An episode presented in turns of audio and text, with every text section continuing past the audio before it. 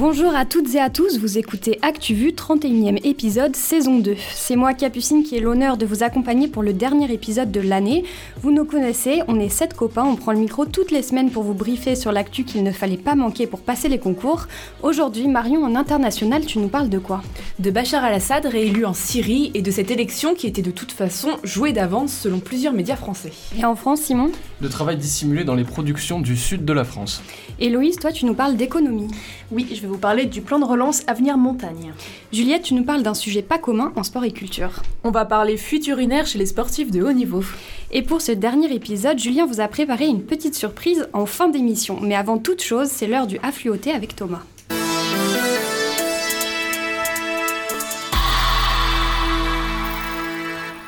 700 millions d'euros pour les enseignants, c'est l'annonce faite par Jean-Michel Blanquer ce mercredi à l'issue du Grenelle de l'éducation. 400 millions d'euros seront notamment consacrés à de nouvelles primes. Une annonce qui laisse les syndicats sceptiques, il dénonce, je cite, des mesurettes et un engagement limité. Le salaire des enseignants français en début de carrière reste en effet inférieur de 7% à la moyenne des pays de l'OCDE. Les morts parlent. Libération a dévoilé cette semaine une note inédite de Michel Rocard datée du 30 juin 1998. L'ancien Premier ministre de François Mitterrand y interroge le rôle de l'État dans le génocide des Tutsis au Rwanda en 1994. Une note aujourd'hui censurée par l'Assemblée nationale. Elle en a en effet refusé l'accès à la commission du clerc qui a rendu le 26 mars son rapport sur le rôle de la France dans ce génocide. Une découverte qui jette un nouveau trouble et ce alors qu'Emmanuel Macron a reconnu ce jeudi, mais sans excuse, la responsabilité de la France. Nouveau coup de théâtre au Mali. Après leur arrestation lundi par les militaires, le président Ben Dao et son premier ministre Mokhtar Ouane ont dû démissionner mercredi. Le vice-président et colonel Assimi Goïta a été nommé président de la transition. Une nouvelle démonstration de force des militaires qui avait déjà mené un putsch en août 2020, menant à la démission du président Ibrahim Boubacar Keïta. La se rebelle. La Société des journalistes d'Arte et plusieurs syndicats ont lancé mercredi un mouvement de grève. Ils dénoncent la précarité des pigistes et intermittents au sein de la chaîne. Ces derniers sont en effet limités à 60 jours de travail par an, une situation qualifiée de détresse financière et psychologique par les grévistes. Une quinzaine de pigistes seraient concernés, mais la direction se refuse pour le moment à l'abrogation de ce dispositif. Enfin, 8,45 milliards de dollars, c'est la somme record qu'a déboursé Amazon pour racheter le célèbre studio hollywoodien MGM. Quasi centenaire, le studio au logo à tête de lion dispose d'un catalogue colossal. Les James Bond, les Hobbits, les Rocky, Robocop ou encore 2001 l'Odyssée de l'espace, l'entreprise de Jeff Bezos devient donc un sérieux concurrent à Disney+, et c'est plus de 100 millions d'abonnés. Keep America great. How dare you? Can be do what we want to do. Cette semaine, il y a eu une élection présidentielle en Syrie, la deuxième depuis le début de la guerre en 2011. Sans surprise, Bachar al-Assad reste à la tête du pays. Exactement, Bachar al-Assad a été réélu président de la Syrie pour un quatrième mandat. Il aurait obtenu plus de 95% des voix selon le président du Parlement. Pour rappel, Bachar al-Assad est au pouvoir depuis la mort de son père en 2000. En 2010, c'est le début de la guerre contre son régime, mais en 2014, il remporte quand même l'élection présidentielle avec plus de 88% des voix. Et c'est pour ça qu'on parlait d'élections jouées d'avance. Oui, et aussi parce que les Syriens, tous les Syriens n'ont pas pu voter. Le scrutin a été organisé que dans les zones contrôlées par le régime. Les habitants de quatre provinces tenues par l'opposition n'y ont, eux, pas eu accès. Et en ce qui concerne les, les millions de réfugiés syriens, aucun n'a pu voter.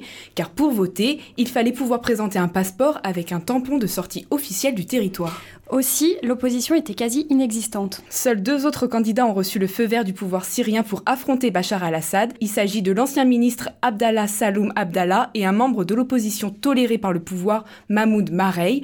Leur présence est surtout considérée comme un faire-valoir pour Bachar al-Assad, car pour se présenter à une élection, les candidats doivent avoir vécu en Syrie dix ans consécutifs avant le scrutin. Ça exclut dès le départ les figures de l'opposition en exil. Et on revient en Europe, en Belgique, un militaire lourdement armé est recherché par plus de 400 policiers et gendarmes. Une véritable chasse à l'homme est en cours pour retrouver l'homme le plus recherché de Belgique. Jürgen Konix a 46 ans, il est militaire, fiché sympathisant de l'extrême droite. Il est soupçonné de vouloir s'en prendre à l'État belge et à des scientifiques spécialistes du Covid. Des lance-roquettes anti-chars avaient été retrouvés dans sa voiture, mais lui est introuvable. C'est pourquoi, pour le retrouver, les forces de l'ordre ont reçu des renforts venus d'Allemagne, des Pays-Bas et du Luxembourg. Un petit tour côté britannique maintenant. Do you think Mrs. Parker Bowles was a factor in the breakdown of your marriage? Well, there were three of us in this marriage, so it was a bit crowded. Nous étions trois dans ce mariage, c'était un peu trop, c'est ce que la princesse Diana révèle en 95 lors d'une interview donnée au journaliste de la BBC Martine Bachir. Elle y confirme la liaison du prince Charles avec Camélia Parker Bowles et scelle ainsi son divorce devant des millions de téléspectateurs. Mais la façon dont le journaliste avait obtenu l'interview paraissait à l'époque suspecte. Une première enquête interne à la BBC n'avait rien donné, mais dévoilé cette semaine une investigation indépendante menée par un ancien juge de la Cour suprême ne laisse aucune place au doute. Diana a bien été manipulée. Martine Bachir aurait falsifié des documents pour convaincre la princesse de parler. La BBC s'est excusée et Martine Bachir a fait part de ses regrets. La République, c'est moi Quelle indignité. Nous sommes sur le service public. Et ils sont là Ils sont dans les campagnes Parce que c'est notre projet depuis lundi, c'est le procès Terra Fecundis qui anime le tribunal correctionnel de Marseille, une histoire de travail dissimulé en bande organisée et de marchandage de main-d'œuvre, Simon. Exactement, en fait, toute cette fraude tourne autour des travailleurs détachés, c'est un statut défini par les règles européennes, et ça permet à un employé qui travaille dans un État membre d'être détaché dans un autre pays pour y travailler. Et toute cette histoire commence en 2011. Oui, avec un événement tragique, la mort d'un saisonnier équatorien dans une exploitation des Bouches du Rhône alors qu'il était employé de Terra Fecundis, Elio Maldonado Granda fait un malaise au travail et meurt trois jours plus tard de déshydratation continue. Un décès qui attire l'attention de plusieurs institutions. L'URSSAF, Union de recouvrement des cotisations de sécurité sociale et d'allocation familiale de la région PACA, la juridiction interrégionale spécialisée et l'inspection du travail, toutes vont se pencher sur le sujet et découvrir une fraude organisée. En fait, l'entreprise jouait sur le statut de travailleur détaché. Détaché veut dire emploi temporaire, sauf qu'entre 2011 et 2015, Terra Fecundis est passé de près de 3000 à plus de 6000 salariés détachés venant d'Équateur ou encore du Maroc, et que des locaux de l'entreprise ont été retrouvés par-ci par-là en France.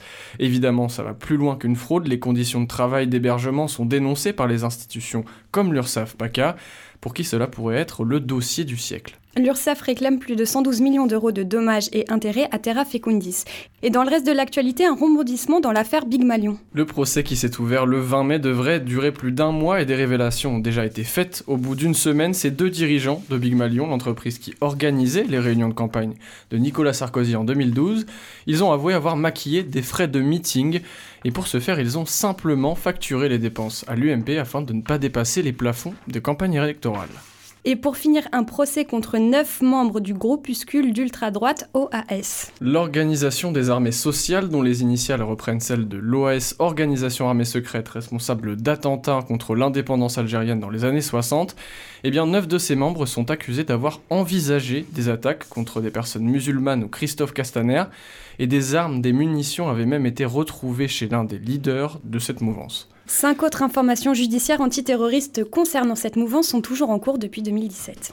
Bah, on m'a demandé de, de, de, rendre service, j'ai rendu service, monsieur. Vous en avez assez, hein Vous avez assez de cette bande de racailles. Héloïse, aujourd'hui, tu t'es penchée sur le dernier plan de relance économique du gouvernement. Exactement. Thomas vous en a parlé un peu plus tôt, 700 millions d'euros d'aide pour les enseignants, mais moi j'avais envie de faire un zoom sur une autre contribution financière du gouvernement qui est un peu passée inaperçue, le plan de relance baptisé Avenir Montagne. On écoute Jean Castex qui était en déplacement en Savoie jeudi dernier. Un plan d'investissement spécifique pour la montagne, avec toujours le même état d'esprit, la transition, la transformation. Donc l'objectif n'est pas d'abandonner le ski, mais c'est la diversification. C'est les quatre saisons. Les quatre saisons, on n'est pas sur du Vivaldi là, j'ai l'impression. Et pourtant, Jean Castex a fait une entrée en fanfare. 640 millions d'euros vont être débloqués pour aider les professionnels de la montagne et les stations de ski qui ont souffert de la crise sanitaire, notamment à cause de la fermeture des remontées mécaniques cet hiver.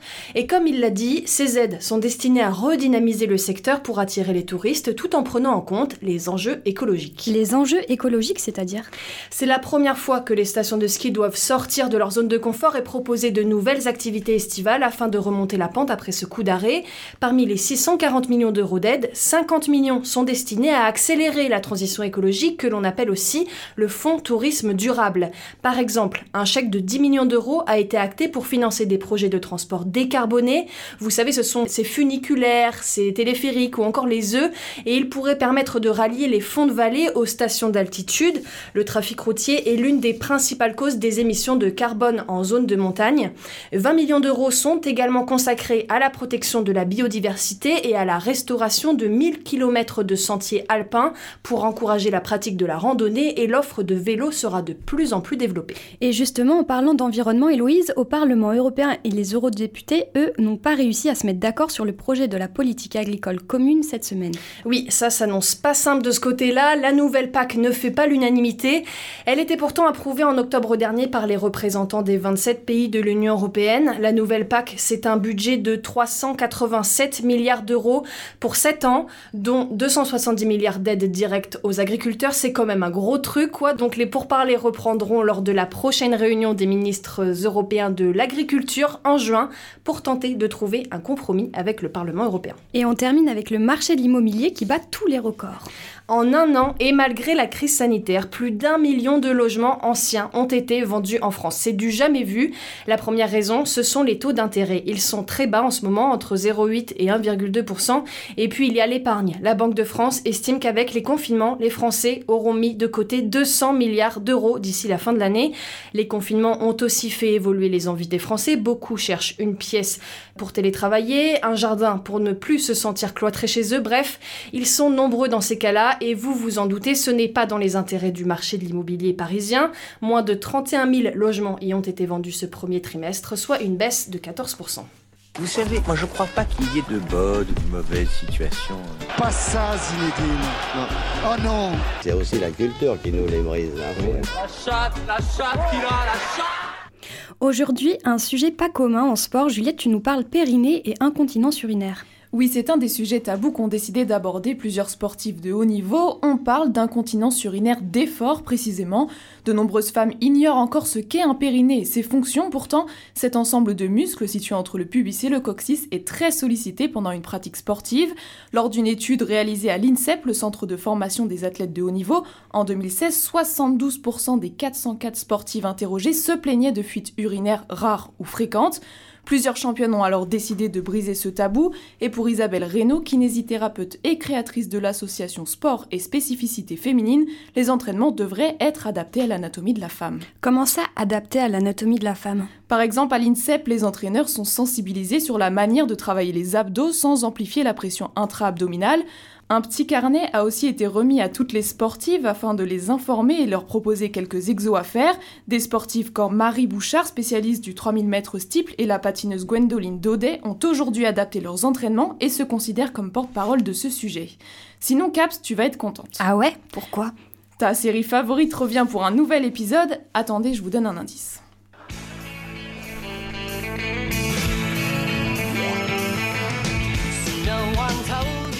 Et oui, il s'agit de Friends. Ça fait 17 ans et 21 jours que les fans attendaient ça. Le casting de la série culte se retrouve pour une émission spéciale. Ils y partagent leurs meilleurs souvenirs et anecdotes aux côtés de stars. L'épisode est sorti le 27 mai sur HBO Max aux États-Unis et sur la plateforme Salto en France. Et autre bonne nouvelle, une femme dirige le Louvre. Oui, enfin, c'est Laurence Decar qui a été choisie pour diriger le plus grand musée du monde et c'est une grande première. Jamais une femme n'avait dirigé le Louvre. Elle remplace Jean-Luc Martinez en place depuis 2013. On écoute la nouvelle présidente dans la matinale de France Inter. Lundi après-midi, la ministre m'a appelé et permettez-moi de, la remercier, remercier le président de la République de l'honneur qu'ils me font, de la confiance qu'ils m'accordent. Évidemment, c'était un moment d'émotion, de, joie euh, que j'ai pu partager avec mes proches. J'étais avec ma famille à ce moment-là et je n'oublierai jamais cet appel, bien sûr. Laurence Decar est une historienne de 54 ans. Elle était la présidente d'un autre grand musée parisien, le musée d'Orsay, depuis 4 ans. À noter que le choix final de la nomination des présidents des grands musées publics comme le Louvre, Versailles, Pompidou ou Orsay revient au président de la République. Je te donne juste un petit conseil. Franchement, il faut que tu vois ça. Tu le connais, lui? C'est vraiment pas mal ce livre. Ça, c'est bon à savoir. C'est quand l'apéro? C'est un incontournable. Il faut que t'écoutes ça. J'adore le concept. C'est de la bombe. C'est où que ça twerk? Mais elle est où la moulaga? Et on termine en beauté, Julien, avec un petit best-of. Et oui, Capucine, en 30 épisodes, cette saison, on a eu le temps de faire des petites bêtises, des choses que vous n'avez jamais entendues, car bien sûr, on s'est empressé de les couper au montage. Alors, on a ressorti nos perles, et ça commence tout simplement par des petites bafouilles. Deux principales factions rivales s'affrontent et semblent irréconciliables. Bleu. Irréconciliables. On a eu aussi des petits soucis de communication à certains moments, ou peut-être parfois, comme on aurait pu. Euh, à mon avis, ça, ça va peut-être pas s'entendre aujourd'hui, mais ça s'est arrivé aujourd'hui. Il n'y avait pas de relance. Un programme mémoire de la colonisation et de la guerre d'Algérie va d'ailleurs hein, être lancé avec à sa tête Cécile Renaud. Dans le reste de l'actualité, vous... les silences un petit peu gênants qu'on s'est vraiment empressé, hein, empressé d'enlever euh, lors, lors, du montage. Il y a aussi cette phrase que vous n'avez absolument jamais entendue, et pourtant Majid l'a répétée au moins 30 fois par épisode. Dans le reste de... Je la refais. Je la refais, je la refais, je la refais jusqu'à ce que ça marche et jusqu'à ce qu'on y arrive enfin. Et on a aussi Agathe qui avait besoin de se, se chauffer la voix, mais elle, elle le faisait pas avant l'émission, elle le faisait pendant. Bah, on m'a demandé de, de, de, rendre service, j'ai rendu service, monsieur. J'en avais assez, hein Et puis tout simplement, bah, il y a des fois, quand ça veut pas, et ben ça veut pas. On commence cette rubrique par un hommage de la part de toute l'équipe d'ActuVu. Oui, le temps. On commence cette rubrique par un hommage de la part de toute l'équipe d'ActuVu. On refait. On commence cette Bon, on s'en remet un petit dernier pour la route, Simon, s'il te plaît. Est-ce qu'on a encore Capucine qui nous a fait des belles perles cette année? Polémiste d'extrême droite insiste selon le CSA à l... Oh Oh merci Caps. Et c'était la fin de ce bêtisier saison 2. On espère qu'il y en aura un saison 3. Et c'est avec émotion que je termine cet épisode. Après plus de 50 épisodes de saison et plusieurs hors-série, la solide équipe, les copains Juliette, Simon, Juliette, Agathe, Majid, Héloïse, Marion et Joséphine allons doucement passer les rênes de notre podcast. On espère qu'on a pu vous aider, que vous réussirez vous aussi à devenir journaliste. C'est un réel plaisir de préparer et d'enregistrer ces émissions. Bon week-end. Over.